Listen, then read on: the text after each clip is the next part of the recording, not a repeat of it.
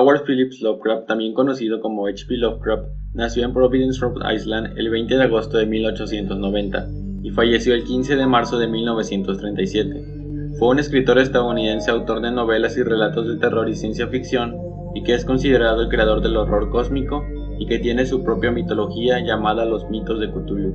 A continuación hablaremos de uno de sus relatos más importantes y populares, el cual tendrá una adaptación cinematográfica protagonizada por Nicolas Cage el año que viene.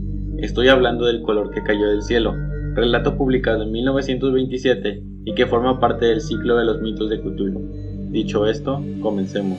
Al oeste de Arkham se alzan colinas selváticas y hay valles con densos bosques en los cuales no ha resonado nunca el ruido de una hacha. Hay angostas y oscuras cañadas donde los árboles se inclinan de manera fantástica y donde discurren estrechos arroyuelos que nunca han recibido ni reflejos de la luz del sol. En las laderas menos agrestes hay casas de labor, antiguas y pétreas, con edificaciones cubiertas de musgo, rumiando eternamente en los misterios de la Nueva Inglaterra. Pero todas ellas están ahora vacías.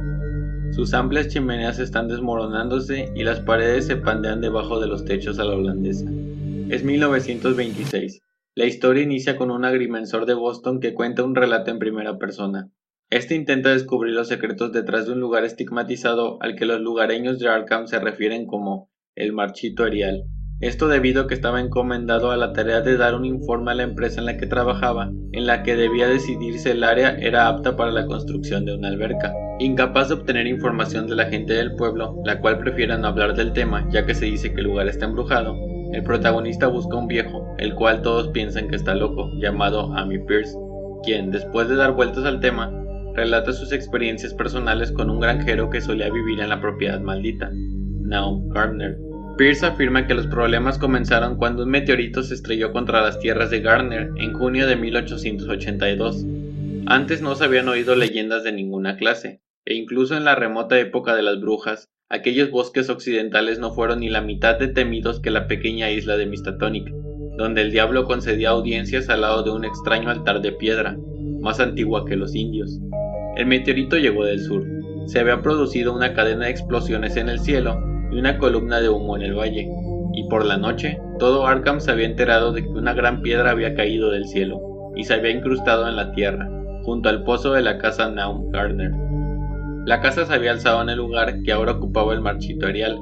Gardner vivía con su esposa y tres hijos. El meteorito se encogía pero no se enfriaba, y los científicos locales no pudieron discernir su origen. A medida que se encoge, deja atrás glóbulos de color, a los cuales se hace referencia como tales solo por analogía, ya que caen fuera del rango de cualquier cosa conocida en el espectro visible. Los médicos toman muestras, pero la piedra finalmente es destruida por seis rayos que caen una noche. Además las muestras de laboratorio se destruyen cuando se colocan en un vaso de vidrio, pero esto apenas fue el inicio de los sucesos extraños. La siguiente temporada los cultivos de Naum Garden crecen de forma normalmente grande, y además abundante, entre ellos tomates, peras y manzanas. Cuando descubre que a pesar de su apariencia tienen un sabor horrible, se convence de que el meteorito ha envenenado el suelo. Durante diciembre, el problema se extiende a la vegetación circundante y a los animales locales, alterándolos de manera inusual. Las plantas alrededor de la granja se vuelven ligeramente luminosas en la oscuridad. Los caballos no quieren pasar por el terreno y los perros ladran sin parar. La nieve del invierno se derrite más rápido en la propiedad de Naun, y reportes de vecinos mencionan avistamientos de animales locales con mutaciones muy perturbadoras. Además, los hijos de Garner aseguran que los árboles que crecen con sus extrañas formas se mueven solos. Apenas pasa el invierno, en abril, una locura entre los habitantes los impulsa a evitar a toda costa el camino que pasa por la casa de Garner. En mayo, los insectos llegan a los terrenos de la familia, y sus habitantes fueron testigos de las formas extrañas de estas criaturas, que tenían un comportamiento poco común. La familia, muy perturbada, ahora hacía guardias nocturnas, esperando quién sabe qué cosa, pero estaban alerta. Cuando en verano iniciaron las vacaciones, el terreno de los Garner queda aislado, y entre los habitantes del pueblo se decía que la mujer se había vuelto loca. Esto inició en junio, en el aniversario de la caída del meteorito. Cuando su estado empeoró, el marido no hizo nada, pero cuando los chicos empezaron a asustarse, y Tadeus, uno de sus hijos, casi se desmayó al ver la expresión del rostro de su madre al mirarlo, Naum decidió encerrarla en el ático.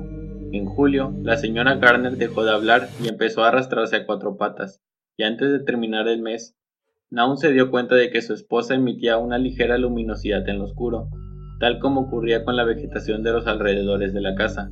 Hasta entonces el viejo Pierce se convierte en su único contacto con el mundo exterior. Es por ello que es el único que conoce la historia completa. Poco después del inicio de la locura de la señora Garner, en septiembre la vegetación se erosiona en un polvo gris y el agua del pozo se contamina. Tadeus, uno de los hijos de Garner, también se vuelve loco una vez que visita el pozo para sacar agua y describe lo que vio como los colores móviles que había allí abajo, y Garner lo encierra en su habitación, esta vez en una diferente a la de su esposa, esto debido a que no se dejaban de gritar y asustaban al pequeño de la familia. Al poco tiempo el ganado se vuelve gris y muere. Naum dice que ciertas zonas del cuerpo de las vacas y a veces el cuerpo entero aparecían anormalmente hinchadas o comprimidas y aquellos síntomas fueron seguidos de atroces colapsos o desintegraciones. Merwin, otro de los hijos de Garner, desaparece mientras recupera agua del pozo, que, además, se encontraba como fundido por un calor extremo, ya que tanto el cubo como el poste donde se bajaba el mismo estaban retorcidos por el calor. El viejo Pierce continúa diciendo que después de dos semanas sin contacto con Garner, Pierce visita la granja y es testigo del horror. El último hijo de Garner, Cenas, ha desaparecido y desorientado le dice que vive en el pozo y que el color ha infectado a la esposa de Naum, a quien Pierce saca de su miseria. Pierce escucha ruidos dentro de la casa, era el color y se topa con Naum, el cual está desintegrándose. Antes de morir le dice, nada, nada, el color quema, frío y húmedo, pero quema, vive en el pozo, lo he visto, una especie de humo, igual que las flores de la pasada primavera. El pozo brilla por la noche. Se llevó a Tad y a Merwin y a Cenas, todas las cosas vivas. Sorbe la vida de todas las cosas. En aquella piedra tuvo que llegar, en aquella piedra. La aplastaron. Era del mismo color, el mismo como las flores y las plantas. Tiene que haber más. Crecieron, lo he visto esta semana. Tuvo que darle fuerte a Cenas. Era un chico fuerte, lleno de vida le golpea uno en la mente y luego se apodera de él. Quema mucho. En el agua del pozo no puedo sacarlo de ahí. Ahogarlo. Se ha llevado también a cenas. Una vez dicho esto, Naum muere y Pierce cubre los restos con una manta. Pierce regresa a su casa y visita la jefatura de policía, donde lo interrogan ampliamente, y al final se vio obligado a acompañar a tres agentes a la granja Gardner, juntamente con el fiscal, el médico forense y el veterinario que había atendido a los animales enfermos. Pierce fue con ellos de muy mala gana, ya que la tarde estaba muy avanzada y temía que la noche lo atrapara en aquel lugar maldito, aunque era un consuelo saber que iba acompañado de tantos hombres. Examinan los restos de Naum, descubren los esqueletos erosionados de Merwin y Cenas en el fondo del pozo, así como los huesos de varias criaturas. A medida que reflexionan sobre sus descubrimientos en la casa de los fallecidos Garner, una luz comienza a brillar desde el pozo. Esto se convierte en el color, que se extiende sobre todo en los alrededores. Los hombres huyen de la casa y escapan mientras el horror arruina la tierra y luego vuela hacia el cielo. Pierce solo se vuelve después de que el color se ha ido. Es testigo de que una pequeña parte del color trata de seguir al resto, solo que falla y es abandonado, volviendo a caer en el pozo. El conocimiento de que parte del extraterrestre aún reside en la Tierra es suficiente para perturbar su estado mental. Cuando algunos de los hombres regresan al día siguiente, solo se encuentran un caballo muerto y acres de polvo gris. Era solamente un color, aunque no era ningún color de nuestra tierra ni de los cielos. Las leyendas campesinas son muy extrañas, y podrían ser incluso más extrañas si los hombres de la ciudad y los químicos universitarios tuvieran el interés suficiente para analizar el agua de aquel pozo olvidado, o el polvo gris que ningún viento parece dispersar. Una vez Pierce termina su relato, el protagonista decide abandonar su trabajo, muy perturbado por el horror que descubre y preocupado por el anciano que había vivido todo ese horror.